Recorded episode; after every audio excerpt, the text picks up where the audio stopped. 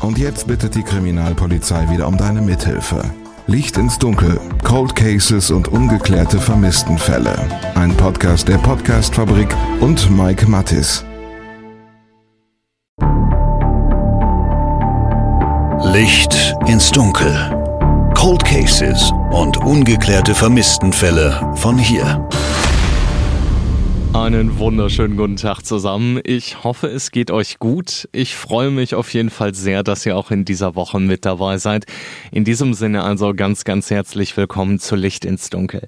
Wir sprechen heute mal nicht über Cold Cases und wir sprechen auch mal nicht über ungeklärte Vermisstenfälle und das hat einen Grund. Ihr habt mir in den letzten Wochen viele Nachrichten zu einem Fall geschickt, der vor gut einem Monat ganz, ganz groß in den Medien gewesen ist. Der Mord an der zwölfjährigen Luisa aus Freudenberg. Das ist ein Fall, bei dem ich ehrlicherweise auch echt schlucken musste, als die ersten Details bekannt geworden sind. Und das erklärt dann eben auch, warum die Polizei am Anfang doch relativ zögerlich gewesen ist, was Informationen angeht. Die beiden Tatverdächtigen waren nämlich am Tattag 12 und 13 Jahre alt. Wie kann es sein, dass die beiden keine Strafe bekommen? Das ist eine von den vielen Fragen, die ich von euch dazu gekriegt habe. Ich habe mich also mit der Münsteraner Anwältin Ina Ruhoff darüber unterhalten und ich kann schon mal so viel vorwegnehmen. Straffrei gehen die beiden sicher nicht aus, wenn sie es denn gewesen sind. Und soweit ich das recherchieren konnte, gibt's Stand April 2023 zwei Geständnisse, die bisher nicht widerrufen worden sind.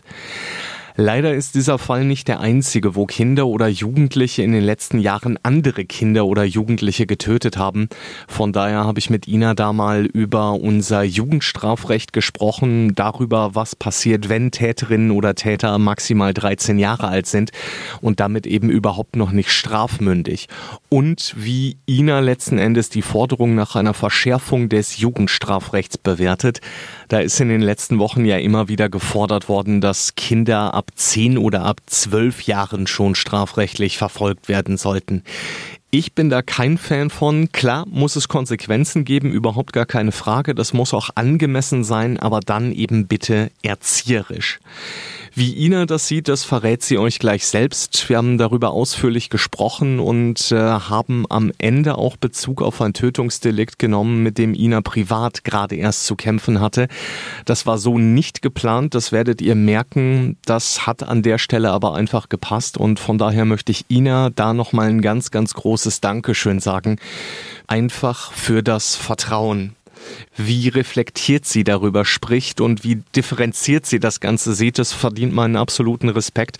Das möchte ich an dieser Stelle nochmal klarstellen. Das ist überhaupt nicht selbstverständlich. Erzählt uns hinterher sehr, sehr gerne, was ihr über diese Episode denkt. Schreibt uns gerne, diskutiert da mit uns, denn ich glaube, gerade dann, wenn wir uns über Jugendstrafrecht unterhalten, da gibt's mehr als nur eine Meinung. So viel vorab. Ich habe mich dafür entschieden, diese Episode als Interview-Session zu veröffentlichen, einfach weil mir das am sinnvollsten erschien. Auch da könnt ihr mir hinterher gerne Feedback zu geben. Und jetzt, ihr Lieben, geht's hier bei Licht ins Dunkel vor allem um euch und um eure Fragen zum Themenkomplex, wenn Kinder und Jugendliche töten. Ina, der Mord an der zwölfjährigen Luise aus Freudenberg hat mit Sicherheit viele Menschen in Deutschland geschockt, sehr viele sehr betroffen gemacht. Ein junges Mädchen wird da von zwei Schulkameradinnen brutal mit, ich zitiere, einer Vielzahl von Messerstichen getötet. Wer da genau auf sie eingestochen hat, ob möglicherweise nur eine der beiden die Täterin gewesen ist, dazu ist nichts bekannt. Dazu halten sich die Ermittler ja bedeckt, verweisen da auf den Schutz der beiden Mädchen. Was feststeht, ist allerdings, dass Luise innerhalb kürzester Zeit verblutet ist. Anschließend wird ihre Leiche von den beiden Mädchen versteckt, kurz darauf in einer Böschung bei Wildenburg in Rheinland-Pfalz entdeckt. Ich habe es gesagt, die Mädchen sind zum Tatzeitpunkt 12 und 13 Jahre alt gewesen. Das deutsche Strafrecht beginnt ab 14, heißt also konkret, die beiden Mädchen werden sich nie vor Gericht verantworten müssen. Was sagst du als, als Juristin dazu? Das ist eine super schwierige Frage, die du da stellst, denn ich möchte vorwegnehmen, als Juristin halte ich das für absolut richtig. Und ich glaube, dass wenn ich das so sage, dass viele Menschen, die mir zuhören, da echt schlucken müssen. Und ich als Privatperson sicherlich auch, weil dieser Fall schockiert, der schockiert auch mich, weil ich ja auch noch ein Mensch bin, nicht nur ein Anwalt, Gott sei Dank. Aber im Rahmen der strafrechtlichen Beurteilung von Handlungen, die wir bestrafen seitens des Staates, halte ich es für richtig, dass wir Kinder unter 14 da komplett rauslassen. Und die Entscheidung muss halt einmal absolut fallen. Ne? Ich kann nicht sagen, naja, in dem einen Fall hätte ich schon gerne Strafe, in dem anderen Fall, wo ein 13-Jähriger was macht, dann ist es okay, wenn es keine gibt, sondern es ist eine Entscheidung, die einmal fallen muss. Und ich halte es für richtig, dass sie so gefallen ist, dass wir davon ausgehen, Kinder unter 14 sind schuldunfähig. Warum konkret? Zum einen greife ich zurück auf das, was ich persönlich gelernt habe im Umgang mit jugendlichen Straftätern. Zum anderen beziehe ich mich auf Forschungsergebnisse, weil ich ein grundsätzliches Interesse auch daran habe. Ne? Warum werden Menschen straffällig? Wann passiert das? In welchem Alter passiert das? Und dann auch auf andere Fachbereiche, zu denen ich nicht speziell was sagen kann, aber zu denen ich zitieren kann, sage ich mal. Da geht es einfach darum, ab wann wirst du zu dem Menschen, der du heute bist? Ab wann sind wir so geworden, wie wir heute sind? Und da gibt es einen Bereich, wo wir von Dreijährigen sprechen, da gibt es einen Bereich von Sechsjährigen und von Zehnjährigen. Und irgendwann gibt es einen Bereich der Pubertät und die wühlt nochmal viel auf und dann irgendwann wirst du erwachsen und wirst nach dem Erwachsenenstrafrecht behandelt, wirst auch so als Erwachsen behandelt und wirst an deinen Entscheidungen vollumfänglich gemessen. Bei dem, was an Reifeprozessen stattfindet im ganzen Kindes- und Jugendlichenalter, halte ich es einfach für sinnvoll und richtig, nicht sofort mit diesem scharfen Schwert des Strafrechts einzugreifen. Ich gebe dir voll das billige Beispiel. Du bist vielleicht jetzt mal tatsächlich 13 oder von mir aus auch 14, kannst du dir aussuchen. Du bist ähm, Skater, du bist immer viel unterwegs draußen, du bist auch ein kleiner Künstler, weil du malst gerne Comics, du bist auch wahnsinnig gut im Kunstunterricht, Mathe interessiert dich nicht so und du fängst an zu sprayen. Und Sprayen ist nicht in Ordnung. Sprayen ist meistens Sachbeschädigung, nämlich dann, wenn du das an anderer Leute Hauswände machst, äh, an Brücken, die den Städten und Kommunen gehören, dann ist das eine Straftat. Und wenn du so einen Sprayer erwischt und du kommst dem mit einem Anwalt und einem Gericht und sowas, dann erwischst du einen Jugendlichen mitten in der Pubertät, der davon ausgeht, dass er Künstler ist. Und ihm das wegzunehmen, indem du ihm sagst, das, was du machst, ist einfach nur Scheiße und das verdient Strafe, ist in dem Alter der absolut falsche Weg. Dass er lernen muss im Rahmen seines Reifeprozesses, dass nicht cool ist, an die Hauswände von anderen zu sprayen, ist klar. Dass es dafür aber eine Strafe geben muss oder dass er dafür ähm, irgendwie weggesperrt werden muss von seiner Familie, von seinem Freundeskreis, äh, aus der Schule genommen werden muss, das halte ich tatsächlich nicht für richtig. Und wenn wir überlegen, wo sich Jugendliche grundsätzlich befinden in dem Alter, dann haben wir da so einen familiären Rahmen, wir haben einen schulischen Rahmen. Und je länger du die da rausnimmst, umso schwieriger kriegst du die da wieder rein. Und es gibt keine Chance, das nachzuholen. Du kannst nicht einen Achtklässler irgendwie drei Jahre rausnehmen, wieder in die achte Klasse packen und denken, alles läuft so wie normal weiter. Das funktioniert einfach nicht. Jetzt vergleichst du einen mutmaßlichen Sprayer mit einem mutmaßlichen Mörder. Ich finde, dazwischen ist noch wahnsinnig viel. Also in einem Menschen muss ja wahnsinnig viel passieren, vorgehen, damit er überhaupt in diesem jungen Alter in der Lage ist, einen anderen Menschen umzubringen. Absolut. Das ist aber ja immer so. Also, dass wir jetzt nicht die eine Handlung mit der anderen vergleichen können und dem, den einen Menschen mit dem anderen vergleichen können, haben wir immer. Auch im Bereich von den Erwachsenen. Ne? Deswegen sind wir auch oft dabei zu sagen, Einzelfallbetrachtung, bitte achtet drauf, es ist eine Einzelfallbetrachtung. Und ne, wir wiederholen das ständig und ständig und ständig. Natürlich hast du recht, ne, wenn du sagst, das kannst du doch nicht vergleichen. Jemand, der mit einem Messer auf eine andere Person losgeht und jemand, der mit einer Spraydose an der Hauswand sprayt. Was ich aber vergleiche ist, beides ist unter Strafe gestellt, nach dem Strafgesetzbuch. Mit einem ganz anderen Strafmaß, ist alles klar, erklärt sich auch. Aber hier ist ja die Frage, wollen wir denn, dass die Kinder unter 14 auch unter dieses Strafgesetzbuch fallen, weil dann ist der Sprayer auch mit drin. Wir können das dann nicht mehr differenzieren. Wir können nicht sagen, der Sprayer nicht und der, der ähm, Straftaten gegen das Leben verübt, der schon. Und ich glaube auch, dass insgesamt die Notwendigkeit nicht besteht, auch wenn die Fälle, die wir jetzt hören, absolut erschütternd sind. Da will ich überhaupt nicht äh, drüber wegtäuschen. Ich denke trotzdem, dass wir das nicht benötigen, wenn wir uns die Zahlen anschauen von Jugendlichen, von Kindern bis 14, die Straftaten gegen das Leben durchgeführt haben. Aber Nochmal, in einem Fall geht es darum, dass eine Hauswand zerstört worden ist. In einem anderen Fall geht es darum, dass ein Leben zerstört, ausgelöscht worden ist. Warum ist es eben nicht möglich, dahin zu gehen und zu sagen, okay, ab einem gewissen Rahmen, sage ich jetzt einfach mal, ab einer gewissen Härte, weil machen wir uns nichts vor. Es ist nicht normal, dass ein 13-Jähriger, ein 12-Jähriger eine Zwölfjährige, eine Dreizehnjährige, wie auch immer, das Leben eines anderen Menschen auslöscht. Ich tue mich da wirklich schwer mit, muss ich ganz ehrlich sagen, da zu sagen, in solchen krassen Fällen darf es keine Bestrafung im Rahmen eines Strafmaßes geben. Weißt du, wie ich meine? Ja, ich verstehe dich total. Wir müssen nur aufpassen, dass wir nicht unter einem Schock von einer Tat, die passiert ist, anfangen, ein bisschen Polemik zu betreiben ich kann nicht rechtfertigen, was da passiert ist. Und ich kann nicht erklären, was in Jugendlichen vorgeht, die so ein Ausmaß anrichten an Schaden. Dennoch muss ich ja darauf hinweisen, das Strafgesetz und alles, was wir damit in Verbindung bringen, gilt immer für alle. Und wenn wir nicht wollen, dass wir alle nach dem Strafgesetzbuch verurteilen, dann müssen wir dabei bleiben, es nicht zu tun. Ich bin Verfechter davon, es so zu handhaben. Man darf anderer Meinung sein, mit anderen Argumenten und mit vielleicht einer anderen Weltsicht.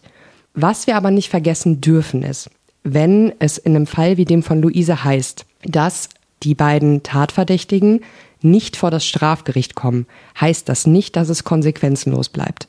Es ist nicht so, dass die Polizei jemanden festnimmt und dann sagst du, hallo, mein Name ist Melanie, ich bin 13 und die sagen, mhm, Melanie, hier sind fünf Leute tot, aber gar kein Problem, du bist 13, schönen Tag und schönen Weg. Und dann geht Melanie nach Hause und wird vollumfänglich in Ruhe gelassen. So ist es nicht. Dass danach geschrien wird fast, dass es Strafen gibt, ist doch eigentlich von der Motivlage her, dass sich viele Menschen wünschen, dass sowas vermieden wird, dass das nicht passiert, dass es präventiv gearbeitet wird. Und ich denke, das sind die Sachen, wo wir ansetzen müssen in diesem Bereich von Kindern und Jugendlichen. Wir brauchen da bessere Strukturen, damit wir sowas im besten Fall vermeiden können. Dennoch, wenn wir auf die Zahlen gucken, wie viele Jugendliche verüben Straftaten gegen das Leben, dann sind wir bei einstelligen Zahlen im Jahr in der Gesamtbevölkerung. Ich beziehe mich hier auf deutschlandweite Zahlen ähm, aus der polizeilichen Kriminalstatistik der PKS. Und da haben wir im letzten Jahr beispielsweise sieben solcher Taten zu verzeichnen, wo es um Straftaten gegen das Leben ging. Sieben in der Zahl meinen Tatverdächtige. Also es gab sieben Tatverdächtige unter 14 Jahren, die Straftaten verübt haben sollen, die gegen das Leben einer anderen Person gingen. Ich muss mich korrigieren, es waren in 2021 waren es sieben. Im letzten Jahr waren es vier. Und wenn du dann noch mal ein paar Jahre davor guckst, im Jahr 2011 waren es auch vier oder fünf. Vier oder fünf oder sieben zu viel, nach wie vor natürlich. Aber wenn wir uns andere Straftaten angucken, immer noch wenig und immer noch fraglich, ob sieben oder vier oder fünf Taten deutschlandweit pro Jahr dazu führen sollten, dass wir unser ganzes System, was ansonsten ja recht okay funktioniert, mit Luft nach oben, ob wir das jetzt umschmeißen sollten. Was konkret heißt für dich Luft nach oben? Das ist ja eine Frage, die sticht bei mir ja in ein Wespennest. also der ganze Umgang mit Tatverdächtigen, mit Tätern, mit Strafvollzug ist ja eins meiner Lieblingsthemen, die ich gerne vielfach ändern würde und sehr viel liberaler gestalten würde. Vor allem auch im Bereich der Jugendlichen, also hiermit meine ich jetzt aber die Jugendlichen ab 14, also die in unserem System unterkommen, weil ich meine, im Bereich der Resozialisierung machen wir immer noch viel falsch. Wenn du gewaltbereite, gewaltgeneigte, gewalterprobte Jugendliche, die wir halt so in einem Jugendgefängnis so antreffen, zusammen einsperrst in der Zeit von 14 bis 18, dann hast du danach richtig Kassala auf der Straße. Also immer wenn ich sage, reißt lieber die Türen auf von einem Jugendgefängnis, lasst die raus, lasst uns andere Formate schaffen, sagen alle, das ist ja blöd, die will nur den Tätern was Gutes. Das stimmt nicht. Ich will uns allen was Gutes, denn wenn wir jetzt jemanden packen mit 14 und wir nehmen das höchst, also die Höchststrafdauer im Jugendgericht, sind 10 Jahre. So, dann geht er mit 14 da rein, 10 Jahre lernt er alles, was er wissen muss, um ein richtiger Straßenkämpfer zu werden. Und dann ist er mit 24 doch trotzdem wieder draußen. Und wollen wir das? Also wollen wir kampferprobte, super ausgebildete Kriminelle mit 24 auf der Straße haben. Also ist jetzt auch krass ausgedrückt. Aber im Prinzip habe ich den Eindruck, dass wir uns das damit schaffen selber und in dem Glauben, wir würden etwas Gutes tun, weil die Leute gern weggesperrt und den Leuten gehört die Höchstdauer aufgedrückt. Ich halte das für falsch. Wenn wir wollen, dass diese Menschen mit uns zusammen in der Gesellschaft funktionieren können, müssen wir das anders angehen, damit diese Menschen, die auf so einem schiefen Weg unterwegs gewesen sind, irgendwie wieder gerade gerückt werden, müssen sie eigentlich in andere Strukturen eingebettet werden. Sie müssen soziales Umfeld sich schaffen können. Sie müssen ähm, sowas wie Mentoren haben. Leute, an denen sie sich orientieren können, wo sie sich anpassen können, wo sie sagen, ah, das ist der Weg, den ich auch gehen kann und ich kann das auch schaffen. Und das kann kein Jugendgefängnis. Also das ist auch kein Vorwurf gegen die Menschen, die dort arbeiten. Die geben sich alle Mühe. Aber das kannst du nicht schaffen, wenn du ein paar Freigänge auf dem Hof hast, ein bisschen versuchst Schule machen und ein bisschen kannst du noch in der Tischlerei auf Holz rumkloppen. Dann schaffst du das einfach nicht. So kriegst du auch keine Beziehung zu diesen Tätern. Du hast gerade den Resozialisierungsaspekt angesprochen, klar, natürlich, aber am Ende des Tages ähm, sind die ja nicht zehn Jahre in einem Einzelkämpfer-Ausbildungscamp, sondern im Knast. Klar, natürlich sind die, ich sag mal, unter ihresgleichen, wenn man so will. Und natürlich kann man an der einen oder anderen Stelle mit Sicherheit besser mit Resozialisierung als mit, ich konfrontiere dich jetzt mit einem anderen, mindestens genauso brutalen Typen hinkriegen. Aber am Ende des Tages, naja, hat der Staat da ja zumindest mal ein Auge drauf. wie du versuchst hier, das, das doch irgendwie, das ist doch, das ist doch wohl, das wie hier so ein Opa am Fenster. Das ist Einbahnstraße hier, das geht so nicht. Ähm, ich glaube nicht, dass im Knast der Staat ein Auge auf irgendwen hat. Die sind in der Strafverhandlung, dann werden die da abgeführt, dann werden die da hingebracht und dann haben die da mit guten oder äh, schlechten Sozialpädagogen zu tun. Und das ist jetzt auch nicht böse gemeint, aber es gibt halt super Leute, die können auch im Knast arbeiten. Es gibt auch Leute, die arbeiten halt nicht so gut, die sind auch im Knast zu finden, wie überall. Und dann kommt es darauf an, ob die es schaffen, eine Beziehung zu denen aufzubauen. Das ist das Ding, um das es gehen muss, gerade mit jungen Menschen. Wenn du keine Beziehung hast, wo die denken, du bist okay mit denen, auf Augenhöhe, dann hast du keine Chance. Keine Strafe der Welt wird irgendwas verbessern. Es gibt auch Projekte übrigens, auch von der Polizei, Präventivprojekte, die ich sehr gut finde, wo Beamte, Beamtinnen auf die Straße gehen, die kennen die Spots, wo die Jugendlichen abhängen. Ähm, man kennt sich. Und nach dem Prinzip, man kennt sich, läuft das auch. Und wenn die was mitkriegen, irgendwas lief scheiße, irgendwie ein bisschen Gewaltbereitschaft war da, dann gehen die da mal vorbei, die hören mal nach. Aber es läuft auf so einer respektvollen Ebene. Und es ist ganz wichtig, an der Stelle die Jugendlichen da zu packen. Nicht, weil wir vor denen auf die Knie fallen müssen, ne, vor jedem Täter, sondern wenn wir einen Unterschied plötzlich machen zwischen Menschen, nämlich zwischen dem, der Täter geworden ist und dem, der nicht Täter geworden ist, dann machen wir einen großen Fehler. Denn, wenn du dir die Zahlen anschaust, war fast jeder von uns schon mal Täter.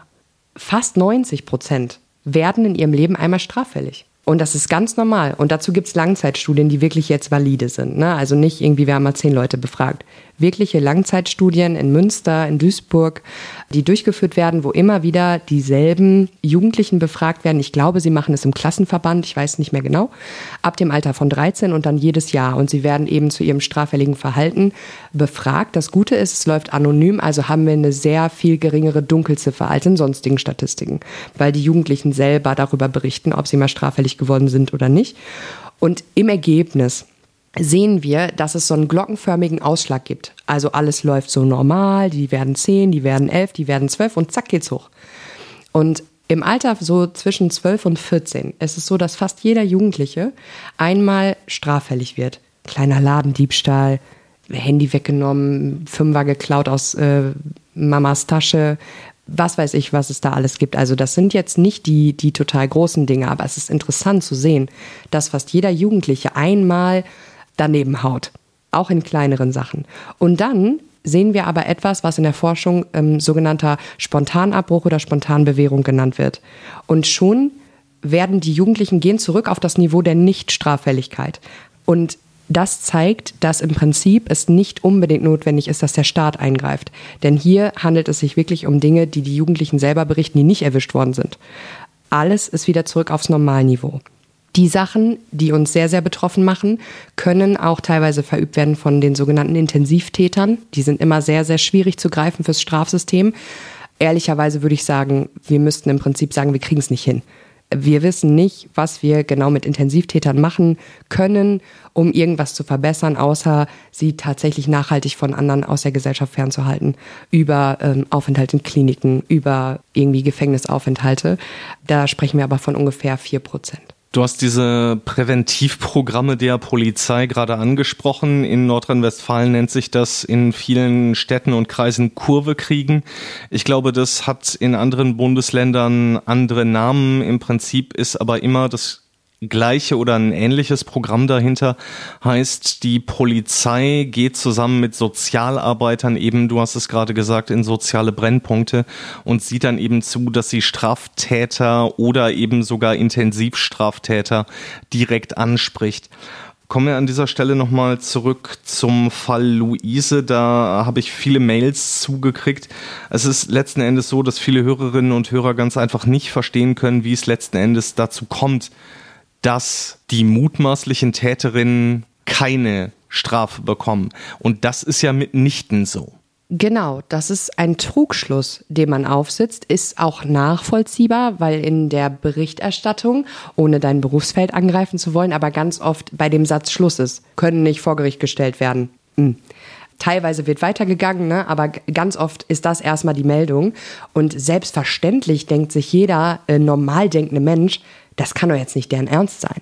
Aber das ist das, was ich vorhin gesagt habe. Es ist nicht so, dass man Melanie mit 13 einfach nach Hause schickt und ihren schönen Tag wünscht, sondern es gibt Strafen. Es ist nur nicht das Strafgericht zuständig. Es sind nicht die Ermittlungsbehörden wie Polizei und Staatsanwaltschaft zuständig, sondern die Zuständigkeit liegt bei den Jugendämtern, die ja auch viel mehr Kompetenz mitbringen für die Altersgruppe 0 bis 14.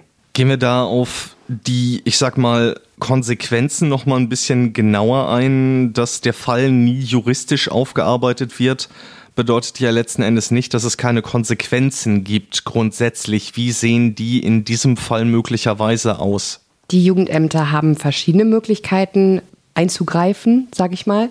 Ähm, das geht von relativ milden Maßnahmen wie ähm, so ein Erziehungsbeistand wird es genannt. Also leg mich nicht genau auf die konkreten Fachbegrifflichkeiten fest, aber ich kann dir ungefähr schildern, welche Maßnahmen so ergriffen werden können.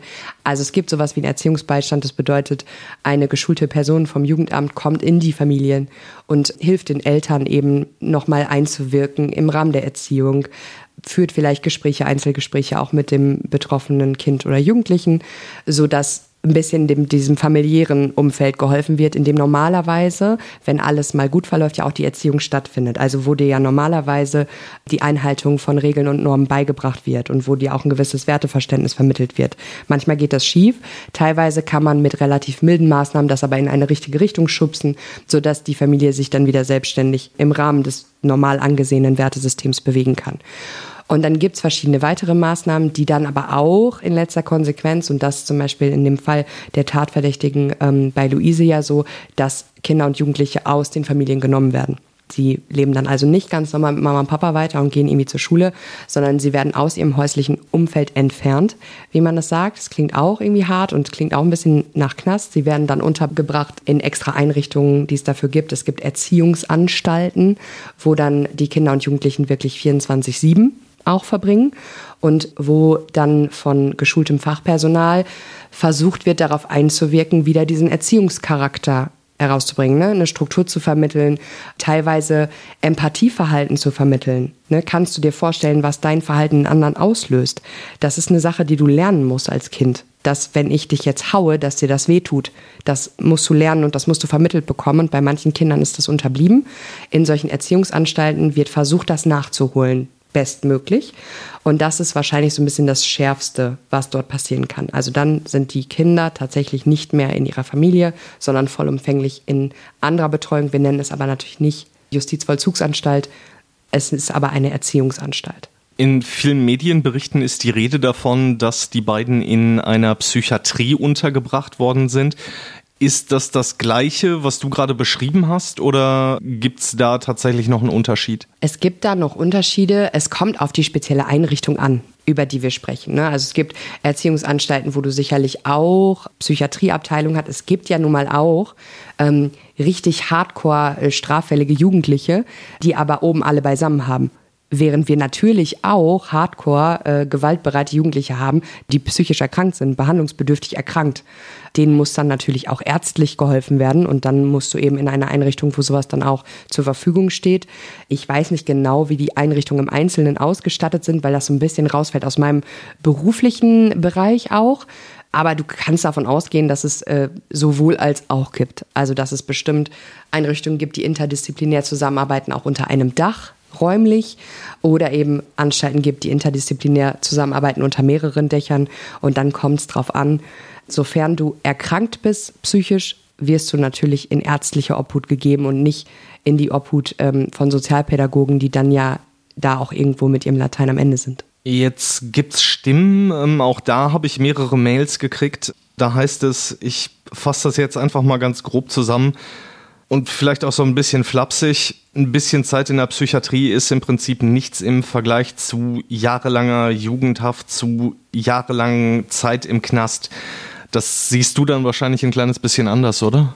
Ja, ist auch, glaube ich, nicht direkt das Abbild der Realität, wie sie dann ist. Also wir hören das ja auch im Bereich des Erwachsenenstrafrechts oft, ne? wenn jemand dann in die Psychiatrie quasi muss, in die Forensik, dass das so das laue Leben wäre. Das ist nicht so richtig so. Es geht einfach darum, dass diese Leute noch behandelt werden müssen und dass man das in der JVA nicht abbilden kann. Und was wir immer bedenken müssen und was vielleicht den Frust, den man im ersten Moment auf jeden Fall verspüren kann, ein bisschen abmildert ist, du musst halt, um so eine Klinik verlassen zu können, auch irgendwie gesundet sein. Es ist also mitnichten so, dass du sechs Wochen Kur machst und dich ein bisschen da auf den Rasen setzt und die Sonne dir auf den Bauch scheinen lässt und dann kannst du auf jeden Fall gehen, sondern du musst da ja schon im Rahmen deiner Gesprächstherapie oder was auch immer dann dein individueller Behandlungsplan ist, musst du ja auch Fortschritte machen, damit man dich dort wieder entlässt. Denn sicherlich wird Fachpersonal im Rahmen der Psychiatrie niemanden, der psychisch erkrankt ist und aufgrund dessen Straftaten begeht, da rauslassen, sofern sie immer noch irgendeine Sorge haben, dass es wieder aufgrund der Krankheit zu einem ähm, Straftatverhalten kommen könnte. Heißt de facto, wenn du jetzt ein Urteil hast mit einem Strafmaß von anderthalb Jahren oder zwei, weißt du ja, dann komme ich wieder raus. Also ne, zwei Jahre jetzt hier, JVA und dann bin ich wieder raus. Das weißt du im Rahmen von psychischen ähm, Krankenhäusern, Anstalten, weißt du das ja nie so genau, weil niemand abschätzen kann, ab wann bist du denn wieder so weit gesundet, dass du diese Anstalt verlassen kannst und ohne den Rahmen der Anstalt draußen alleine eigenständig leben kannst. Geht's dann da konkret um den Schutz der Allgemeinheit, sage ich jetzt einfach mal so? Klar, das ist ja auch notwendig. Ne? Also es ist einfach bei gewissen Straftaten, gerade gegen das Leben, ist es ja absolut notwendig, dass, dass wir Menschen tatsächlich einsperren müssen oder uns nicht anders zu helfen wissen, um andere zu schützen. Das ist der, der Kerngedanke. Weil im Rahmen von Strafzweck, also wenn wir uns fragen, was, was müssen wir machen im Bereich der Strafe, womit äh, haben wir die besten Erfolge, gibt es ja verschiedenste Theorien, ne, die zum Beispiel sagen, naja, wenn wir vorher aufschreiben, was für ein Strafmaß jemand erwartet, dann wird er abgeschreckt. So, da gibt es zum Beispiel eine Theorie. Leider bewahrheitet sich das nicht, weil Menschen, die Straftaten begehen, nicht vorher ins Strafgesetzbuch gucken, um zu gucken, was sie erwartet und dann plötzlich ganz viel Angst bekommen und es nicht mehr tun. Also wir merken, diese Theorien sind einfach Theorien, in der Praxis funktioniert es nicht so. Die Abschreckung wirkt nicht, der Präventionsgedanke greift da leider auch nicht so, das würde man sich wünschen. Dennoch bleibt uns ja keine andere Wahl, als wenn wir davon ausgehen müssen, dass ein Mensch eine Straftat begangen hat und das wieder tun würde, dass wir ihn allein zu dem Zweck einsperren, dass er niemand anderem mehr schaden kann. Sprechen wir an dieser Stelle vielleicht noch mal kurz über den Terminus Täterin oder Täter. Also für mich als Journalist ist es so, bis es ein rechtskräftiges Urteil gibt, spreche ich grundsätzlich vom mutmaßlichen Täter oder eben von der mutmaßlichen Täterin. Wenn es jetzt in diesem Fall, um nochmal auf den Mord an der zwölfjährigen Luise zurückzukommen, eben nie einen Prozess geben wird, kann ich dann überhaupt irgendwann von Täterinnen sprechen, ohne gleich eine Klage am Hals zu haben? Ja, ich finde die, ich finde die Frage smart. Also du stellst ja nur smarte Fragen, aber die insbesondere, weil ich mir tatsächlich vorher noch nie so richtig Gedanken darüber gemacht hatte. Und ähm, also irgendwie hat mich das auch noch nie jemand gefragt oder es war noch nie irgendwo Thema. Man hat ja ganz oft irgendwie Sachen, Fragen, die klassischerweise auftauchen. Die gehörte noch nie dazu. Ich würde dir jetzt beantworten, ohne dass es einen Leitfaden zum Sprachgebrauch in dieser Angelegenheit gibt, würde ich sagen, naja, wir müssen ja alle unter 14 rauslassen. Sie fallen nicht in den Rahmen des Strafgesetzbuches. Und wenn du den strafrechtlich korrekten Terminus technicus nehmen möchtest, kannst du das erst für Leute anwenden, die über 14 Jahre alt sind. Dann kannst du von Beschuldigtem sprechen im Ermittlungsverfahren, ähm, von einem Angeklagten bei jemandem, bei dem Anklage erhoben wurde, oder von einem verurteilten Täter und vorher auch von einem mutmaßlichen Täter. Ich würde sagen, dann müsstest du dich ganz von diesem Täterinnen-Täter-Begriff verabschieden, wenn es um Kinder und Jugendliche geht. Dennoch gibt es diesen ganz allgemeinen Sprachgebrauch, wo wir alle übereinstimmend davon ausgehen, dass wenn wir über Täterinnen sprechen, dann sind das eben die, die etwas gemacht haben.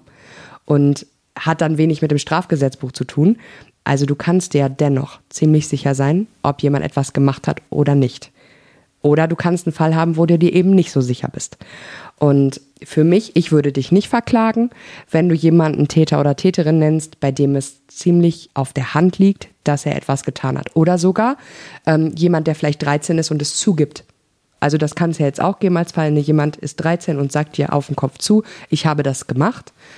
Dann wüsste ich keinen Grund, der Persönlichkeitsrechte verletzt, wenn du über einen 13-Jährigen als Täter oder eine 13-Jährige als Täterin berichten würdest.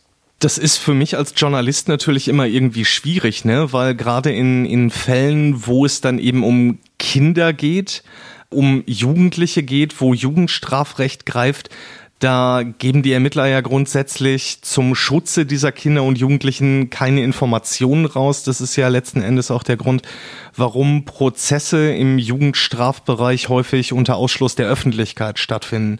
Da kriegen wir dann das Urteil, vielleicht im Zweifelsfall noch eine kurze Urteilsbegründung, aber das ist es dann auch gewesen.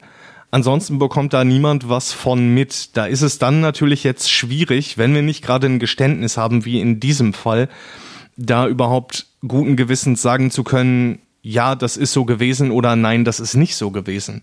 Klar, das auf jeden Fall. Jetzt hast du gerade das Beispiel aber gebracht, dass du, wenn auch nur einen kurzen Urteilsspruch plus Begründung bekommst, dann hättest du aber ja die Verurteilung. Also dann sind wir ja schon in dem Bereich von den über 14-Jährigen. Ne?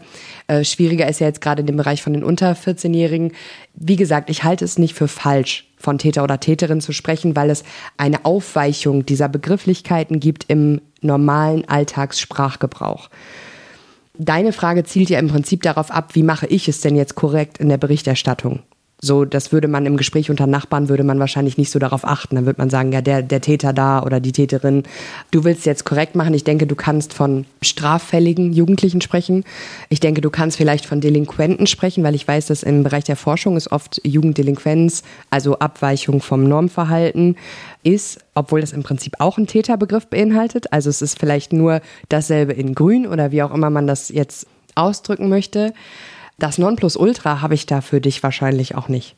Wie sieht es denn in anderen Fällen aus? Also es, es, gibt ja zum Beispiel den Vergewaltigungskomplex im evangelischen Krankenhaus Bethel in Bielefeld. Da ist ein Assistenzarzt hingegangen und hat Frauen reihenweise unter Narkose missbraucht, hat die Taten gefilmt. Das Material ist bei ihm später gefunden worden. In U-Haft in der JVA Bielefeld hat sich der Mann dann umgebracht kann man dann da, weil die Taten nachgewiesen sind, auf Film dokumentiert sind, trotzdem vom Täter sprechen, obwohl es da letzten Endes keine rechtskräftige Verurteilung gibt? Im Prinzip kannst du schon. Die Frage ist, ähm, macht man es so? Im Bereich von den Erwachsenen ist es schon so, dass wir ja genug Begrifflichkeiten im Prinzip haben. Also hier könnte man ja auch sagen, der dringend Verdächtige, also weil du den dringenden Tatverdacht hast, sonst wäre er gar nicht in U-Haft gelandet ich persönlich, so, ne, fünfe gerade sein lassen Typ von Mensch, denke, wenn eine Tat auf Videoaufnahmen vollumfänglich sich zeigt und da der Tatablauf auch ersichtlich ist, dass es vollkommen in Ordnung ist, jemanden auch als Täter zu bezeichnen. Jetzt kann man sich auch fragen, wer soll dir jetzt auch die Hölle heiß machen? Ne? Also der Täter, Tatverdächtige in diesem Fall ja nicht mehr. Anderes Beispiel, Ich nehme jetzt einfach mal den Cold Case Agnes Niewöhner. Das ist einer der ersten Cold Cases, in denen die Polizei in Nordrhein-Westfalen dann eben einen Tatverdächtigen präsentiert hat. Da ist es so gewesen, DNA-Spuren des Mannes sind im Prinzip an der Kleidung der Toten gefunden worden. Aber auch hier ist es so gelaufen, dass sich der Tatverdächtige in U-Haft, übrigens auch in der JVA Bielefeld, umgebracht hat. Spreche ich da von Täter oder spreche ich da nicht von Täter? Weil letzten Endes seine Schuld ist ja nicht rechtskräftig bewiesen, sage ich jetzt einfach mal. In dem Fall würde es mir persönlich mehr Schwierigkeiten machen, von einem Täter zu sprechen, denn Spuren als solche sind ja erstmal in Anführungszeichen nur ein Indiz, also ein Beweis mit Indizwirkung. Letztendlich sagt die DNA-Spur ja erstmal nur das aus, was sich zeigt, nämlich es befindet sich DNA-Material am Tatort. Und erst weitere Umstände, wie zum Beispiel, dass, dass dann festgestellt wird, dass der Tatverdächtige vorher aber mehrfach betont hat, er habe das Opfer nie gesehen oder äh, Widersprüche in Aussagen, zusammen mit diesem DNA-Beweis würden ja auch im Rahmen eines Strafprozesses erst die Täterschaft beweisen. Halte ich für eine andere Ausgangslage als eine vollumfänglich auf Video aufgezeichnete Aufnahme des Tatablaufes, sodass ich in dem Fall eher mich zurückhalten würde mit einer Täterformulierung und eher sagen würde, der Tatverdächtige. Ich habe es tatsächlich damals auch so gemacht, zumal es ja eben auch Verfahren gibt, wo eben das Gericht gesagt hat, naja, also wir haben zwar hier den Nachweis, dass DNA-Spuren von, von irgendeinem Angeklagten am Tatort gefunden worden sind, an der Kleidung, aber wie die da hingekommen ist, diese DNA-Spur, das ist nicht hundertprozentig nachzuweisen. Und dann gab es am Ende entweder eine Einstellung oder den Freispruch sogar. Kommen wir vielleicht an dieser Stelle nochmal zurück zum Jugendstrafrecht. Da habe ich auch relativ viele Fragen zugekriegt. Jugendstrafrecht greift ab 14. Das heißt, wenn ich 13 Jahre und ich sag mal 360 Tage alt bin, bin ich fein raus im Prinzip. Wenn ich mit 14 Jahren und einem Tag im Supermarkt ein Eis klaue und dabei erwischt werde, bin ich dran. Bis zum Ende des 21. Lebensjahres kann das Ganze angewendet werden und jetzt eben dann die Frage, es heißt immer, Zitat, Einzelfallentscheidung ähm, und da ist dann eben auch immer die Rede von Entwicklungsverzögerungen. Wenn der Täter jetzt also zwischen 18 und 21 Jahre alt ist, was heißt das dann konkret? Auch wieder, ich kann es sehr gut verstehen, dass es so ein bisschen wischiwaschi nach außen hin ähm, ist. Und ich darf dir sagen, ist es auch äh, nach innen in diesem Fall vom grundsätzlichen Ablauf. Es wird immer geschaut, wann war die Begehung der Tat. Ne, wie alt war der Täter zur Begehung der Tat? Und daran bemisst sich die Zuständigkeit entweder der Strafbehörden oder des Jugendamtes. Und dann haben wir wirklich genau diesen Punkt 14 ne, direkt on point dann in, in den Bereich des Jugendstrafrechts, der ja so ein Sonderstrafrecht ist für unser normales Strafrecht. Ganz klar ist dann, dass jeder da drin ist 14 bis 18. Leuten, die andere Professionen haben als ich, aufgefallen, dass auch mit 18 die Entwicklung von den allermeisten Jugendlichen Schrägstrich Erwachsenen noch nicht vollumfänglich abgeschlossen ist. Wann genau dieser Prozess abgeschlossen ist, wie genau man feststellen kann, dass er abgeschlossen ist oder woran sich das zeigen soll, habe ich jetzt ehrlich gesagt die Antworten auch noch nicht so genau gefunden. In der Praxis läuft es wie folgt ab. Du bist mit jemandem vor Gericht, der eben in diesen Rahmen fällt, 18 bis 21.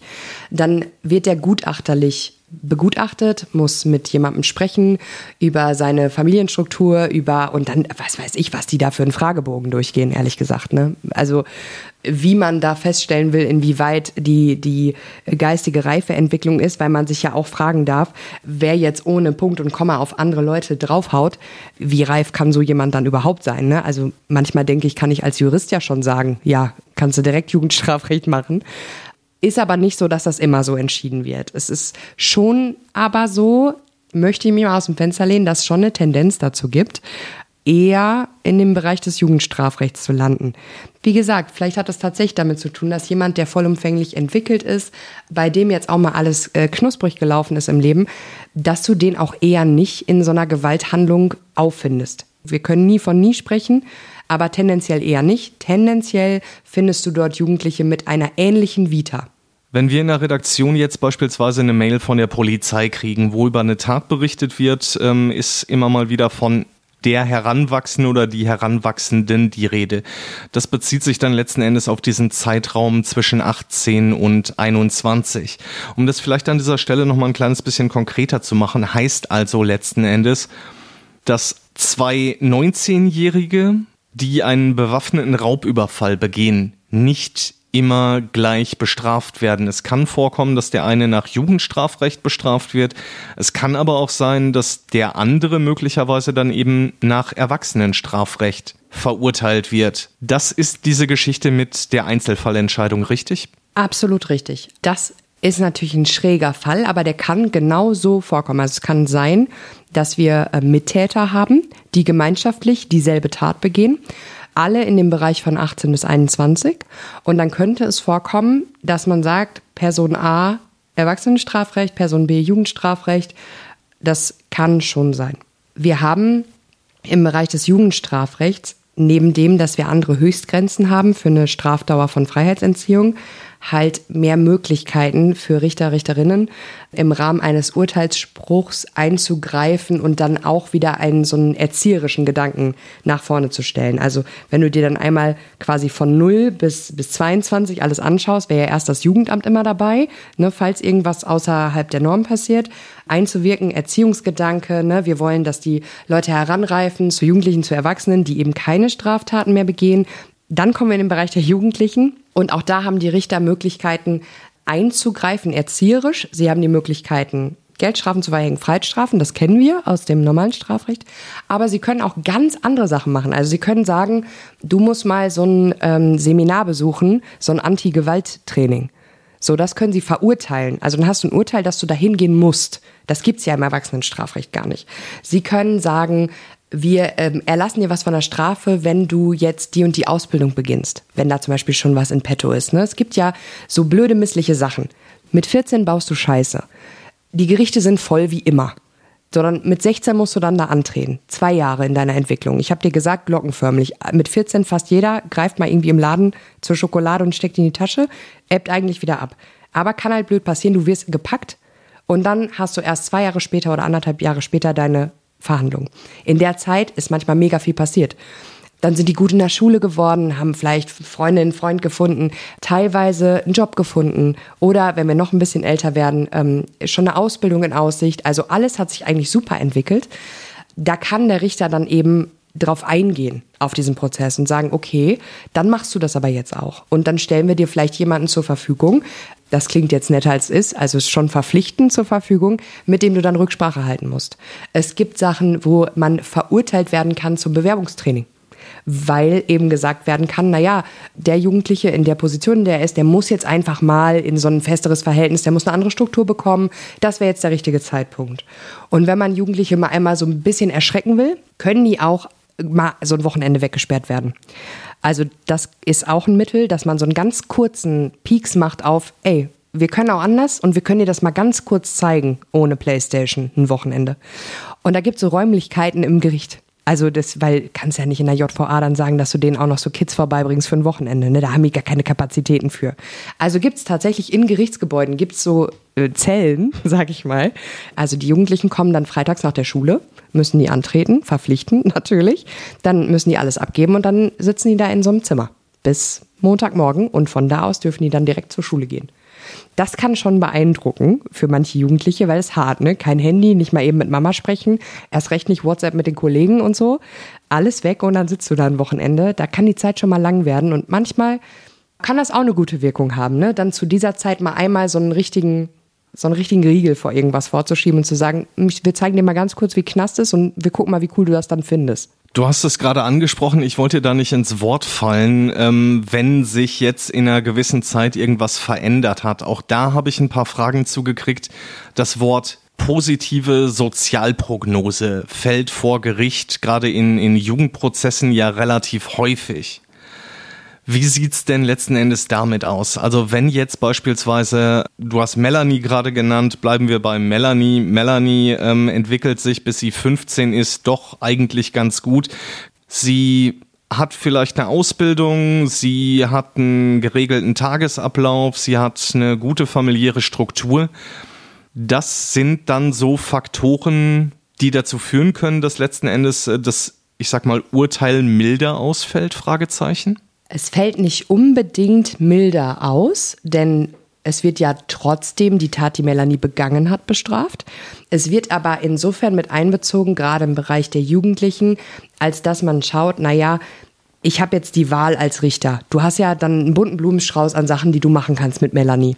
Und wenn du jetzt Melanie eine Freiheitsstrafe geben willst von zwei Monaten und merkst, Melanie soll da gerade ihre Ausbildung anfangen, dann wird dir als Richter relativ schnell klar, dass das jetzt das Dämlichste ist, was du machen kannst. Weil dann ist Melanie ihre Ausbildungsstelle los und das nächste, was sie macht, ist ein bisschen Frust schieben und was weiß ich, dem nächsten sein Bike wegtreten blöde Idee.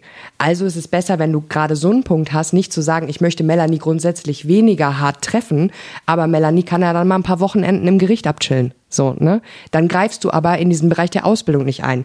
Plus, Melanie muss dann vielleicht noch so ein Anti-Gewalt-Ding machen und plus, die kriegt noch einen, wo die jede Woche hin muss. Dann ist Melanie schon ganz schön angesickt dafür, dass die wahrscheinlich denkt, naja, zwei Monate Jugendknast hätte ich auch gemacht, ne? Wäre ich fertig damit. Stattdessen renne ich jetzt drei Jahre zu irgendeinem so Heini, der mir erzählen will, wie ich das Leben besser machen kann. Also ich würde nicht immer sagen, dass es dann immer direkt milder wird mit einer guten Sozialprognose. Aber es wird in dieses vollumfängliche, wie spreche ich ein Urteil, was einerseits dem gerecht wird, was Melanie auch getan und verursacht hat, und andererseits Melanie die Chance gibt, die der Gesamtgesellschaft zugutekommen soll, dass sie wieder ein ordentliches Mitglied dieser Gesellschaft werden und sich integrieren kann. Und ähm, das ist in diesen ganzen Jugendprozessen so das immanente Thema, wo auch tatsächlich, würde ich sagen, viel mehr als im Erwachsenenstrafrecht, alle versuchen an einem Strang zu ziehen. Verteidiger, Staatsanwaltschaft, die Richter und die Jugendgerichtshilfe, die es ja extra als weitere Institution dort gibt, die beratend dabei sind, die im Rahmen des Gerichtsprozesses, wenn er dann so weiter abläuft, auch viel schildern zu dem Hintergrund des Angeklagten. Also es ist nicht so, dass wir Verteidiger zum Beispiel, naja, im Plädoyer vielleicht sagst du was zu einer schwierigen Kindheit, ne? Das ist ja auch so ein Hassbegriff geworden, ne? Ja, immer schwierige Kindheit und dann ist alles super. Das kommt meistens nicht aus Richtung der Verteidiger, sondern aus der Richtung der Jugendgerichtshilfe, die das viel besser beurteilen können, weil die vorher in die Familie gehen, weil die dann wirklich vor Ort schauen. Ich kenne das ja gar nicht, wo mein Mandant wohnt. Ähm, der erzählt mir irgendwas, meistens auch relativ cool, weil er ist immer noch ein Jugendlicher ne, und trägt die Nase relativ weit hoch. Aber die Jugendgerichtshilfe, die geht da hin und die erzählen dann, mh, hm, da wohnen halt vielleicht neun Leute in einer ziemlich kleinen Wohnung, ist ziemlich überfüllt. Mh, hm, die Mutter ist ziemlich mit den kleineren Geschwistern vielleicht beschäftigt oder oder oder Vater ist weg, Vater trinkt viel Alkohol, da standen überall Flaschen rum, als ich da war. Also die Jugendgerichtshilfe gibt den Einblick in das Leben desjenigen, der auf dieser Anklagebank sitzt. Nächste Frage, die ich gekriegt habe, da muss ich vielleicht ein kleines bisschen weiter ausholen. Da geht es im Prinzip um die Herabsetzung. Das Lustige ist, ähm, dass ich diese Frage tatsächlich von Melanie gekriegt habe. Ich überlege gerade, ähm, Frage, die sie letzten Endes stellt, zielt so ein bisschen auf die Herabsetzung des Alters der Strafmündigkeit ab. Konkretes Beispiel, es ist ja eben nicht der, der einzige Fall, in dem Kinder getötet haben. Konkretes Beispiel, Juni 2022, da ist die 15-jährige Anastasia in Salzgitter getötet worden. Ein Mädchen, das auf einem verwilderten Grundstück erstickt und danach eben im Gebüsch versteckt worden ist. Zwei Tage später ist ihre Leiche gefunden worden. Die Täter sind zum Tatzeitpunkt 13 und 14 Jahre alt gewesen. Der damals 14-Jährige ist mittlerweile wegen Mord aus Heimtücke zu acht Jahren Jugendstrafe verurteilt worden. Der damals 13-Jährige hat sich logischerweise nicht vor Gericht verantworten müssen. Der sitzt laut Medienangaben momentan in der Psychiatrie. Details dazu natürlich nicht bekannt, vollkommen klar. Jetzt dann eben die Frage, wie siehst du das Ganze? Ist das sinnvoll, die Strafmündigkeit oder das Alter für die Strafmündigkeit vielleicht doch herabzusetzen? Das ist ja tatsächlich ein Thema, was sehr heiß diskutiert wird. Ein bisschen erscheint es mir so, wenn ich da kurz ausholen darf, dass ja immer irgendwas passiert und dann wird eine Welle der Empörung losgetreten, zu Recht, die dann aber sofort nach einer Konsequenz schreit. Also wir halten es nicht aus, etwas unverändert zu lassen und es hinzunehmen, als dann doch die Einzelfälle, die es statistisch gesehen dennoch sind, auch wenn es uns gerade viel vorkommt. Ich meine dabei zum Beispiel diese Kölner Silvesternacht, wo plötzlich alle irgendwie durchgedreht sind und dachten, die Frauen wären alle irgendwie Futter für Männer, die ins neue Jahr feiern wollten. Umgehend wurde das Sexualstrafrecht geändert. Alle Änderungen sind juristisch gesehen, also meine fachliche Meinung dazu ist, die sind schlecht umgesetzt. Das ist einfach darauf zurückzuführen, die wurden aus dem, aus dem Ärmel geschüttelt, ähm, schnell gemacht und das funktioniert einfach nicht, weil wir ja immer so eine Vielzahl an Fällen regeln müssen in relativ kurzen Sätzen. Du musst dich also sehr lange damit beschäftigen, was du da regeln willst. Und hier ist es genauso. Es gibt eine unfassbare Straftat, die einen wirklich schockiert. Also nochmal auch mich. So für alle, die denken, ich sehe das irgendwie anders, das ist nicht so. Mich schockiert es ganz genauso. Die Strafmündigkeit jetzt herabzusetzen auf ein Alter von zwölf, was diskutiert wird, oder zehn, halte ich nicht für richtig. Und ich finde auch, dass die Argumente, die dort vorgetragen sind, also dass beispielsweise wieder die Abschreckung, ich meine, dass die Abschreckung nicht funktioniert. Wir haben das oft genug versucht zu überprüfen, ob es irgendeinen abschreckenden Charakter hat, dass wir Strafen aussprechen. Es hat bislang noch nie funktioniert. Ich glaube, es funktioniert jetzt auch nicht. Auch nicht für Leute, die zehn oder zwölf sind wenn sie überhaupt das mitbekommen würden, dass es da irgendeine Änderung gibt. Du hast vorhin schon mal die polizeiliche Kriminalstatistik bemüht. Ein Auszug daraus zeigt letzten Endes, Kinder und Jugendliche werden immer häufiger straffällig offenbar. Gerade was Kinder angeht, unter 14. Also da ist es so gewesen, 2000 21 gab es knapp 93.000 Tatverdächtige unter 14 wohlgemerkt. Das Ganze jetzt mal im Vergleich zu 2011, da sind es in Anführungsstrichen nur 60.000 gewesen. Finde ich tatsächlich ist ein krasses Plus ist ja auch ein Anstieg. Wenn du dir die absoluten Zahlen anguckst, in der es ja ausgewiesen wird, also da werden ja die Anzahl der Fälle der ne, Tatverdächtigen wird dort ausgewiesen, dann hast du halt im letzten Jahr 93.000. Ich will nur sagen, wir sollten Folgendes beachten. Erstens, der Vergleich, der jetzt oft kommt, sprunghaft angestiegen und diese ganzen Sachen, die wir hören, bezieht sich meistens auf den Vergleich Corona-Jahr und das Jahr danach. Wir können aber nicht Lockdown-Jahre vergleichen mit einem normalen standardmäßig gelaufenen Jahr. Also dieser, dieser Sprung, Corona-Jahr auf normales Jahr, ähm, da müssen wir jetzt noch mal ein paar Jahre warten, um zu überprüfen, ob das jetzt wirklich auf diesem Niveau bleibt. Wenn wir uns jetzt, und da finde ich es gut, dass du die Zahl von 2011 mit reingenommen hast, also weit noch mal davor Corona, und das letzte Jahr anschauen, haben wir auch einen Anstieg. Aber wie viele Menschen lebten denn in Deutschland in 2011. Und da haben wir so einen Unterschied von ungefähr vier Millionen Menschen mehr bis letztes Jahr, so dass es ja auch klar ist, dass es einen Anstieg gibt in absoluten Zahlen.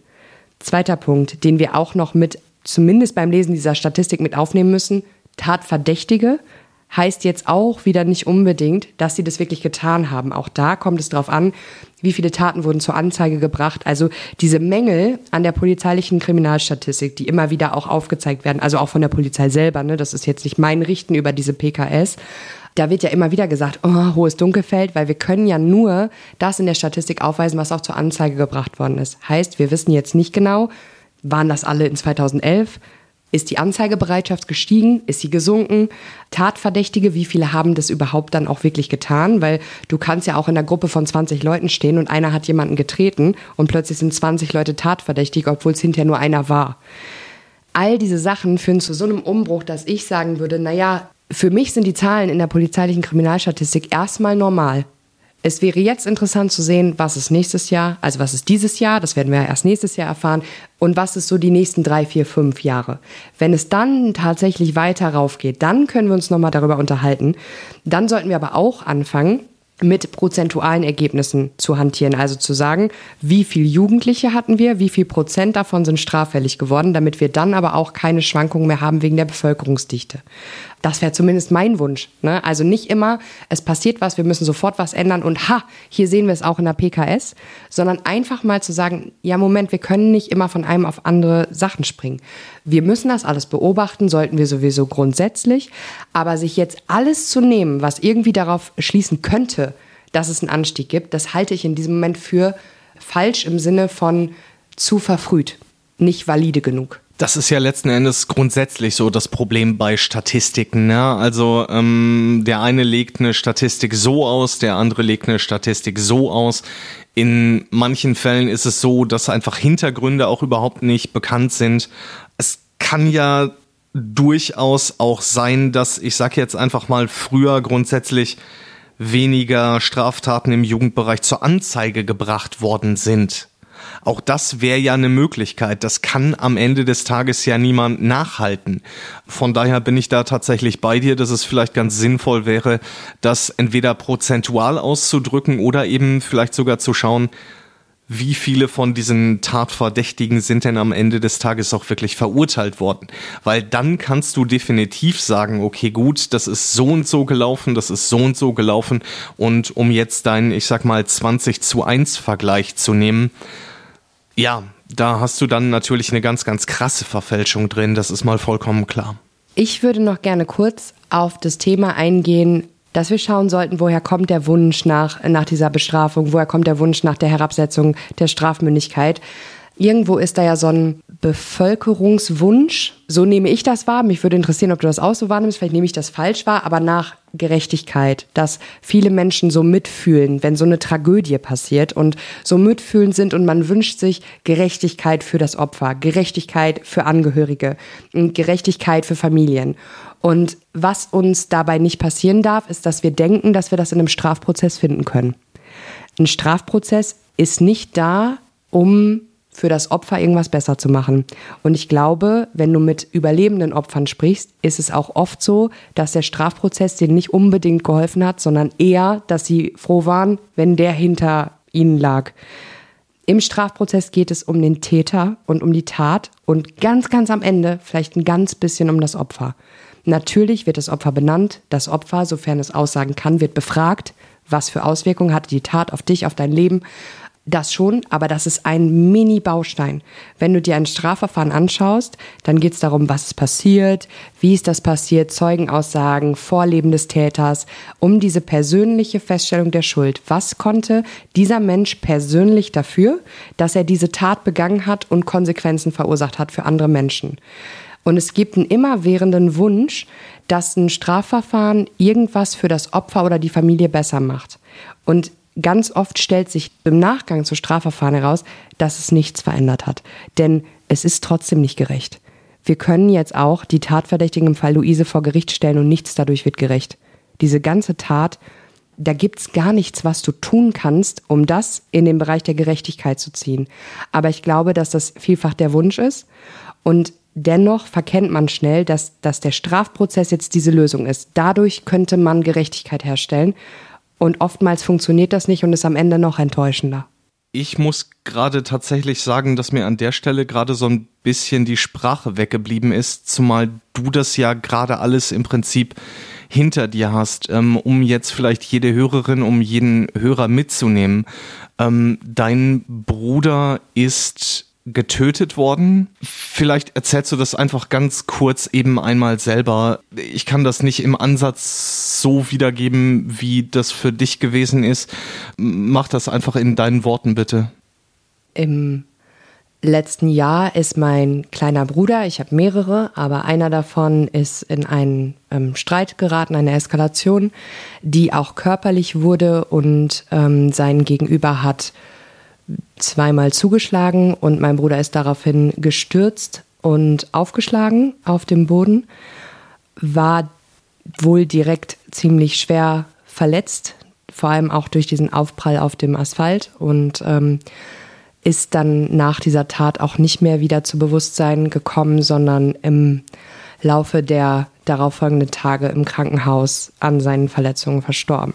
In diesem Zusammenhang hast du logischerweise dann eben auch den, den Prozess mitbegleitet, hast auch vor Gericht aussagen müssen und vor dem Hintergrund finde ich das ganz, ganz krass, dass du an der Stelle sagst, naja, also machen wir uns nichts vor, es geht im Prinzip eigentlich nicht um das Opfer, sondern es geht eigentlich in dem Prozess nur und zwar ausschließlich um den Täter. Das ist tatsächlich so und ähm, ich hatte diese Ansicht schon bevor das alles passiert ist und bin wenn man über irgendwas in diesem Zusammenhang überhaupt froh sein kann, möglicherweise froh, dass ich bestätigt worden bin über das, was ich vorher schon vertreten habe. Denn in dem Bereich, in dem wir uns heute auch thematisch bewegen, sind so viele Emotionen, die zu Recht aufkommen, dass ja auch ich, wenn ich mich gerade, wenn ich mich liberal positioniere, auch mich an so einer Schwelle bewege, wo Menschen mir vorwerfen können, wie kannst du sowas sagen oder wie kannst du ähm, über Opferfamilien sprechen oder wie kannst du darüber sprechen, dass Opfer in Strafprozessen nicht vorkommen. Im Rahmen der Erfahrungen, die ich jetzt ganz frisch gemacht habe, also der Prozess ist ja erst seit einigen Wochen vorbei, war es dann aber auch so, wie ich es auch vorher aus einer ganz anderen Position, nämlich aus der von einem Verteidiger wahrgenommen habe, dass es maßgeblich in mehreren Verhandlungstagen um Tat und Täter ging, wie einfach die Aufklärung auch laufen muss. Es ist der Strafprozess des Täters und nicht ein Prozess für das Opfer. Im Prinzip kann man sagen, dass das Opfer in diesem Falle ausschließlich oder fast ausschließlich in, in meiner Aussage vorgekommen ist. Und das war ein sehr, sehr kleiner Teil von den gesamten Beweismitteln, ähm, die in dem Fall aufgenommen wurden, von den Zeugen, Zeuginnen, die befragt worden sind, war ich ein kleiner Baustein, wo es darum ging, okay, wer war das Opfer, was für Konsequenzen hat dieser Tod und ähm, es zählt natürlich mit rein, wenn man die persönliche Schuld von jemandem feststellen muss. Was hat der denn verursacht? Was ist denn jetzt als Konsequenz daraus gekommen? Aber es ist einfach dennoch erstmal nur ein Teilbaustein. Und damit müssen Opfer und Opferfamilien in dem Moment auch klarkommen, weil man vielleicht zu Recht davon ausgeht, dass man was anderes erwartet dass man erwartet, dass sich eine andere Gefühlslage einstellt, eben diese Form von Gerechtigkeit. Und ich glaube, gerade deswegen ist es mir ein Anliegen im Sinne von einer Aufklärung, dass man sich darauf nicht verlassen sollte. Ein Strafprozess bringt Opfern und Opferfamilien nicht so sehr das Gerechtigkeitsgefühl zurück, weil welches Strafmaß kann dir deinen Bruder zurückbringen? Oder deine Schwester oder deine Mutter, gerade in dem Fall von Tötungsdelikten, stellt sich wirklich die Frage, was, was kann der Staat an Strafe aussprechen, dass es für dich gerecht ist. Was ich allerdings auch festgestellt habe, jetzt im Rahmen persönlicher Erfahrung ist, dass es für mich ganz wichtig war, zu wissen, wer es war. In diesem speziellen Fall gab es auch einige Tage nur, in denen der Tatverdächtige nicht bekannt war weil er nicht sofort vor Ort ergriffen wurde. Und das ist ja auch so eine ganz, ganz minimale Schnittstelle zu dem Bereich, in dem du dich bewegst, in diesem Cold Case-Bereich, ne, den ich einfach so bestürzend finde, weil ich mir auch da schon immer gedacht habe, es muss so furchtbar sein, wenn man nicht genau weiß, was passiert ist, wenn man irgendwie überhaupt nicht weiß, wer war das, wann war das, warum ist das passiert, wenn man sich überhaupt kein Bild machen kann. Und diese Tage, und es waren bei mir nur Tage, während andere jahrelang sich sowas fragen oder für immer, diese Tage waren so schrecklich für mich, dass ich dachte, ich möchte wissen, wer meinem Bruder als letztes gegenüberstand. Ich muss das wissen.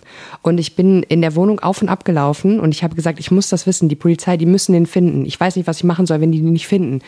Ganz schlimmes Gefühl und eine sehr große Erleichterung, auch da ist wieder schwierig von Erleichterung zu sprechen im Rahmen des Ganzen, aber dennoch, es war eine Erleichterung zu wissen, sie haben jemanden festgenommen. Man weiß, wer es war. Und es hat sich dann ja auch so herauskristallisiert, dass er es war. Es ging ja in diesem Fall sogar bis zu einem Geständnis. Das war wahnsinnig erleichternd für mich zu wissen, wen hat mein Bruder als letztes im Prinzip gesehen, weil er ist danach ja auch wirklich nicht mehr aufgewacht. Und ich leide unfassbar mit Opferfamilien und Angehörigen und Freunden im Rahmen von Taten, die nicht wissen über Jahre, wer Täter, Täterin in diesen Verfahren war. Das muss unvorstellbar belastend sein für diese Menschen. Wie ist es dann für dich grundsätzlich gewesen? Also in deinem Fall ist es dann so gelaufen, dass der Täter verurteilt worden ist, dass du für dich quasi einen Schlussstrich ziehen konntest. Wir haben logischerweise darüber gesprochen am, am Tag nach der Urteilsverkündung. Da hast du mir gesagt, das ist für dich wie ein Abschluss. Du fühlst dich damit so ein kleines bisschen besser jetzt auch. Ja, es war ein Abschluss für mich aus zwei Gründen. Der eine war, dass ich immer mehr gemerkt habe, dass diese Ladung zur Zeugenaussage immer unterschwellig mich äh, belastet hat, gestresst hat. Also für mich ist mein Privatleben und alles, was damit zu tun hat, relativ intim. Ich bin nicht unbedingt so offen damit und jetzt sprechen wir auch zum ersten Mal über irgendwas, wo es um mich als Person geht oder äh, um mein Familiengefüge. Ich lasse das eigentlich aus meinem beruflichen Umfeld komplett raus. Und alleine, dass ich etwas für mich wahnsinnig Intimes, die Beziehung zu meinem Bruder, erzählen soll, vor einer Richterbank, vor Verteidigern und mir ging es nicht mal um den Täter, vor der Presse, die hinten natürlich dann auch in dem Gerichtssaal war, fand ich wahnsinnig belastend. Und das war für mich das Positivste erstmal an diesem Ende des Strafprozesses. So, ich habe das erledigt. Ich war die letzte Zeugin, also ich kam auch relativ spät. Nach mir kamen nur noch die Plädoyers und die Urteilsverkündung. Aber das war für mich also nicht der Strafprozess hat mir jetzt geholfen, sondern Gott sei Dank, ich kann abschließen damit, dass dieser Strafprozess noch läuft. Und das Zweite, was mir wesentlich Frieden gebracht hat, in irgendeiner Form in Richtung Täter, war, dass ich mit der Mutter gesprochen habe. Also ich habe nach dem Prozess, ich habe mich immer sehr zurückgehalten. Ich habe ja bisher auch nie öffentlich eine Stellung bezogen. Und so war es auch da so, dass die Pressevertreter eben sehr beschäftigt waren mit Menschen, mit denen sie vorher auch schon Interviews geführt hatten. Und ich war ziemlich raus aus diesem Gewusel, sag ich mal. Und ich, ich drehe mich um und ich sehe die Freunde und Familie des Täters. Und in so einem Moment, der aufkam, wo ich plötzlich, wo man nicht drüber nachdenkt, aber ich dachte, es ist irgendwie richtig. Ich, ich gehe jetzt dahin und dann haben wir gesprochen. Und dazu würde ich jetzt weiter auch öffentlich nichts sagen wollen. Aber das war ein Punkt, wo Menschen sich gegenüberstehen und in die Augen gucken und sich sagen, wie sie heißen und wer sie sind. Und wo auch ganz viele Emotionen eine Rolle gespielt haben, vollkommen unabhängig von einem Prozess und von einer vorher ausgesprochenen Strafe. Und das hat mir persönlich Frieden gebracht, viel mehr als das vorher gesprochene Urteil, was, da kann ich sogar die Richter loben, ein, finde ich, sehr gut begründetes Urteil war. Also es war eine Urteilsbegründung von einer Stunde, bisschen drüber, glaube ich, in der die Kammer erklärt hat, warum sie so zu diesem Urteil gekommen sind. Also es gab in dem Fall eine mehrjährige Haftstrafe, ungefähr in der Mitte von dem, was man jetzt alles hätte machen können. Also ne, wir sind nicht in dem Höchstbereich, sondern in der Mitte. Und mich hat beeindruckt, wie professionell alle Beteiligten des Strafprozesses das aufbereitet haben und die Urteilsbegründung war für mich nachvollziehbar. Dennoch bin ich nach Hause gegangen und habe dann natürlich die ersten Presseberichte gelesen und die werden auf Facebook geteilt und die werden kommentiert. Und wenn du dir dann diese Kommentare durchliest, dann denkst du, du lebst irgendwie in einer falschen Welt. Also da maßen sich dann Menschen an zu schreiben, dieser Urteilsspruch wäre ein Schlag in die Fresse eines jeden Angehörigen. Ich kam gerade aus dem Gespräch mit der Mutter. Ich hatte mich gerade auf einer Basis verständigt, die sehr, sehr menschlich war und sehr ehrlich und sehr pur ich hatte mir eine Urteilsbegründung angehört, die umfassender gar nicht hätte sein können, von Menschen, die im Rahmen ihrer Professur mir berichten, warum sie zu dem Schluss gekommen sind. Und es hat mich nicht glücklich gemacht, weil ich habe meinen Bruder beerdigt letztes Jahr, aber es war für mich nachvollziehbar. Und es war für mich gerade nach dem Gespräch in Ordnung, insoweit es überhaupt in Ordnung sein kann. Und ne, dass ich meinen Bruder verloren habe, ist ein ganz anderes Thema und wird mich viel länger begleiten. Aber der Umgang damit von Menschen, die damit nichts zu tun haben, und ich weiß, sie meinen es wahrscheinlich sogar gut, also dass sie denken, mir würde es etwas bringen, wenn der Täter noch härter bestraft worden wäre, hat mich doch auch im Nachgang weiter schockiert. Und diese Unwissenheit und nicht das Befassen mit dem Sachverhalt, wie er war. Ich meine, das sind ja auch Menschen, die waren ja weder bei irgendeinem Prozesstag, noch kennen die meinen Bruder, noch kennen die mich, noch überhaupt nichts wissen die aber man kommentiert und kommentiert und hat eine Meinung und teilt und ähm, wertet. Also es ist ja immer von oben herab. Es ist immer alles falsch. Die Polizei ist zu schlecht, die Polizei ist zu langsam, die Gerichte sind alles Idioten. Jedes Mal irgendein Vergleich mit irgendwelchen Steuerhinterziehern, die viel härter bestraft werden. Also im Prinzip, alle sind Vollidioten, außer die Leute, die bei Facebook und Instagram kommentieren. Und das war auch irgendwie echt, ja, schade, dass. Ähm, so viele Leute eine Meinung hatten, die besser keine gehabt hätten. Gehen wir vielleicht noch mal eben einmal kurz auf das Urteil ein, um hier an dieser Stelle auch eben jeden mitzunehmen. Äh, die Anklage lautete auf ähm, schwere Körperverletzung mit Todesfolge. Genau, das war der Anklagepunkt, weil in dem speziellen Fall, jetzt sind wir quasi einmal im juristisch-fachlichen Bereich, man dem Täter nicht hat nachweisen können, dass er mit Vorsatz meinen Bruder töten wollte. Also du brauchst ja, um einen Totschlag oder einen Morddelikt zu haben, das hatten wir ja schon mal aufbereitet, brauchst du ja auch den Vorsatz dahingehend, dass du erstens weißt, die Handlung, die du durchführst, kann zum Tod der anderen Person führen und zweitens musst du das wollen. In diesem Fall hat es sich nach dem Ermittlungsergebnis so dargestellt, dass es voraussichtlich so war, dass der Täter, im Übrigen ein Heranwachsender, der nach Jugendstrafrecht ähm, da verarztet worden ist, einfach im Rahmen dieser Situation aus Wut, Frustration, die hochkam, eine Körperverletzungshandlung durchgeführt hat, nämlich ich gebe dir jetzt mal richtig ein auf die Nase und dann haben wir es ja auch.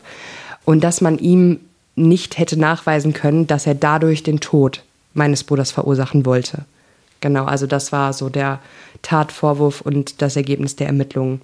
Und dann müssen wir natürlich nochmal über den von dir gerade angesprochenen Punkt soziale Medien sprechen. Das ist natürlich auch in, in vielen anderen Fällen.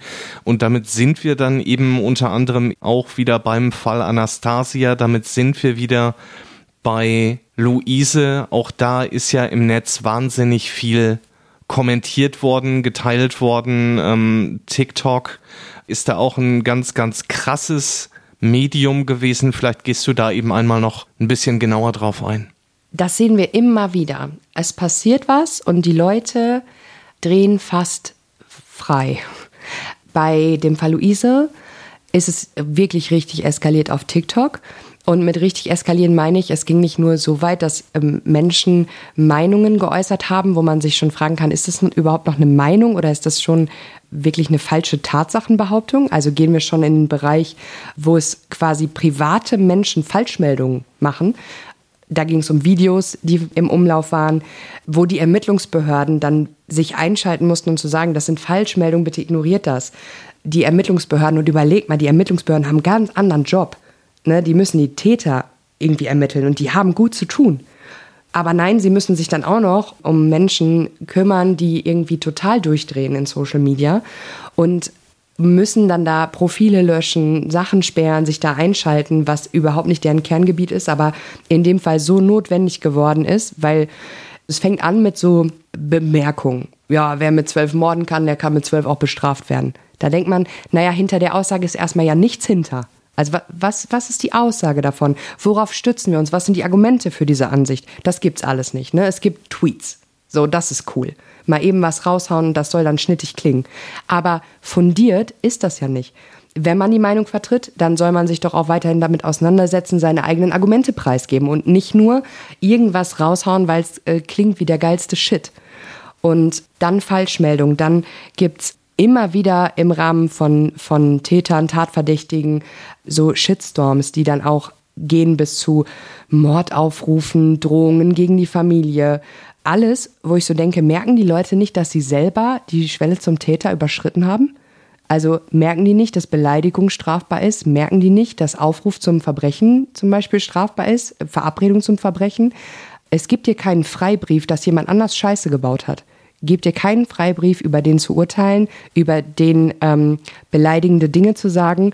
Und dennoch scheint das gerade im Bereich von Social Media irgendwie so aufgehoben zu sein. Obwohl ja immer wieder gesagt wird, es ist kein straffreier Raum, es wird immer wieder darauf hingewiesen, aber viele Menschen bekommen sich nicht in den Griff. Um jetzt an dieser Stelle vielleicht nicht mit so einem ganz bedrückenden Gefühl hier aus dieser Episode rauszugehen, weil wir ja letzten Endes doch deutlich persönlicher, deutlich tiefer gegangen sind, als wir das eigentlich vorhatten, muss ich an dieser Stelle ganz klar sagen. Ina, was nimmst du so aus diesem Gespräch hier heute für dich mit? Ich nehme mit, dass wir uns auf jeden Fall mit einem äh, unfassbar spannenden Thema beschäftigt haben im Grundsatz, das kontrovers diskutiert werden kann, bei dem es kein richtig und kein falsch gibt. Ich glaube, dass im Rahmen unserer Diskussion viel persönliche Meinung von uns auch eingeflossen ist. Und ich denke, wir beide stellen uns da auch gerne der Diskussion oder ähm, sind total offen für anderslautende Meinungen, sofern sie sich sachlich mit irgendeinem Thema auseinandersetzen. Und ich nehme mit, dass wir auch Podcast-Folgen im Interviewformat können. Das ist ja schon mal schön. ich muss nämlich sonst immer ganz auf Pause machen, was trinken oder Kaffee holen oder so. Und heute konnte ich das nicht, weil wir dieses Interviewformat gemacht haben. Und ich nehme mit, dass wir, finde ich zumindest, und ich hoffe, dass es den Hörerinnen und Hörern auch so geht, tatsächlich viele fachliche Punkte, die, glaube ich, nicht so oft im Kernbereich der Erklärungen stehen, wenn es um irgendwas geht, nämlich ne, was für Konsequenzen haben Straftaten von unter 14-Jährigen, was ist das Jugendstrafrecht, wie wird da bestraft, was gibt es da für Methoden, eine Strafe anzuwenden, was kann da so abgeurteilt werden, dass wir schon, glaube ich, auch hoffentlich einen Mehrwert schaffen konnten in eine Richtung, die jetzt ganz oft nicht so vorkommt, weil es ja schon vermehrt um Erwachsenenstrafrecht geht meistens. Also ich kann für mich auf jeden Fall an dieser Stelle sagen, dass wir sehr, sehr viele Fragen von Hörerinnen und Hörern beantwortet haben oder zumindest hoffe ich, dass wir die so zufriedenstellend beantwortet haben. Und ja, an, an dieser Stelle auch an dich, Ina, nochmal ein ganz, ganz großes Dankeschön, Hut ab, dass du da einfach so offen drüber gesprochen hast, weil, also das nochmal, das ist für dich ja das allererste Mal gewesen, dass du da überhaupt öffentlich drüber gesprochen hast und ähm, ganz, ganz großes Dankeschön an dieser Stelle. Was mich jetzt natürlich interessiert ist, ihr Lieben, wie seht ihr das Ganze? Gibt es irgendwelche Punkte, wo ihr sagt, da widersprecht ihr Ina, da widersprecht ihr mir vielleicht komplett? Oder gibt es irgendwas, wo ihr sagt, ja, das sehe ich absolut genauso? Dann gerne eben einmal eine kurze Mail, gerne eben einmal das Ganze über Instagram überhaupt gar kein Problem. Da können wir super gerne drüber diskutieren. Ich glaube, das ist am Ende des Tages auch einfach ein Thema, was sehr, sehr kontrovers diskutiert werden kann. Ich bin tierisch gespannt auf das, was da am Ende bei rumkommt, weil nochmal, also eigentlich geplant hatte ich, dass ich dir, Ina, Hörerfragen weitergebe, weil ganz offensichtlich Interesse daran besteht in welche Richtung sich dieses Gespräch bewegt, hatte ich überhaupt nicht auf dem Schirm. Also auch da gerne Meinungen zu, wenn sie denn begründet sind. Alle Infos findet ihr in den Show Notes und die letzten Worte würde ich an dieser Stelle tatsächlich dir überlassen. Ich darf mich an dieser Stelle schon mal fürs Hören bedanken. Vielen, vielen lieben Dank für die Unterstützung auch in den letzten Wochen und Monaten. Das ist für mich immer wieder der absolute Wahnsinn, wenn ich mir anschaue, wie sich dieser Podcast einfach entwickelt hat, wie die Interaktion mit euch ist. Ganz, ganz herzlichen Dank an dieser Stelle. Wenn ihr Fragen, Anregungen, Lob, Kritik, möglicherweise auch Fallvorschläge habt, auch da gerne eine kurze Nachricht findet ihr alles in den Show Notes. Ich sag an dieser Stelle, bleibt sicher und gesund und verabschiede mich standardgemäß mit einem Glück auf. Ich weiß gar nicht, was ich jetzt noch sagen kann. ich denke, ich möchte mich auch einmal für das Zuhören bedanken, weil ich das eigentlich so ähm, wertschätzend empfinde, dass wenn wir hier eine Podcast-Folge machen, ist es ja erstmal so ein Gespräch zwischen uns beiden. Und dass sich andere Menschen die Zeit nehmen, sich anzuhören, was wir zu sagen haben, ob jetzt fachlich oder in dieser Folge auch viel Meinung, finde ich wertschätzend. Und ähm, ich bin auch gespannt auf die Reaktionen. Ich hoffe, es trifft mich nicht so hart. Und ähm, hoffe, dass ich vielleicht dem einen oder anderen erklären kann, warum bei mir doch immer wieder so eine relativ liberale Ansicht durchschimmert im Bereich von Strafvollzug und ähm, Gerichten und all diesen Sachen so wird es vielleicht etwas verständlicher. Licht ins Dunkel. Cold Cases und ungeklärte Vermisstenfälle von hier. Eine Produktion von Mike Mattis und der Podcast Fabrik.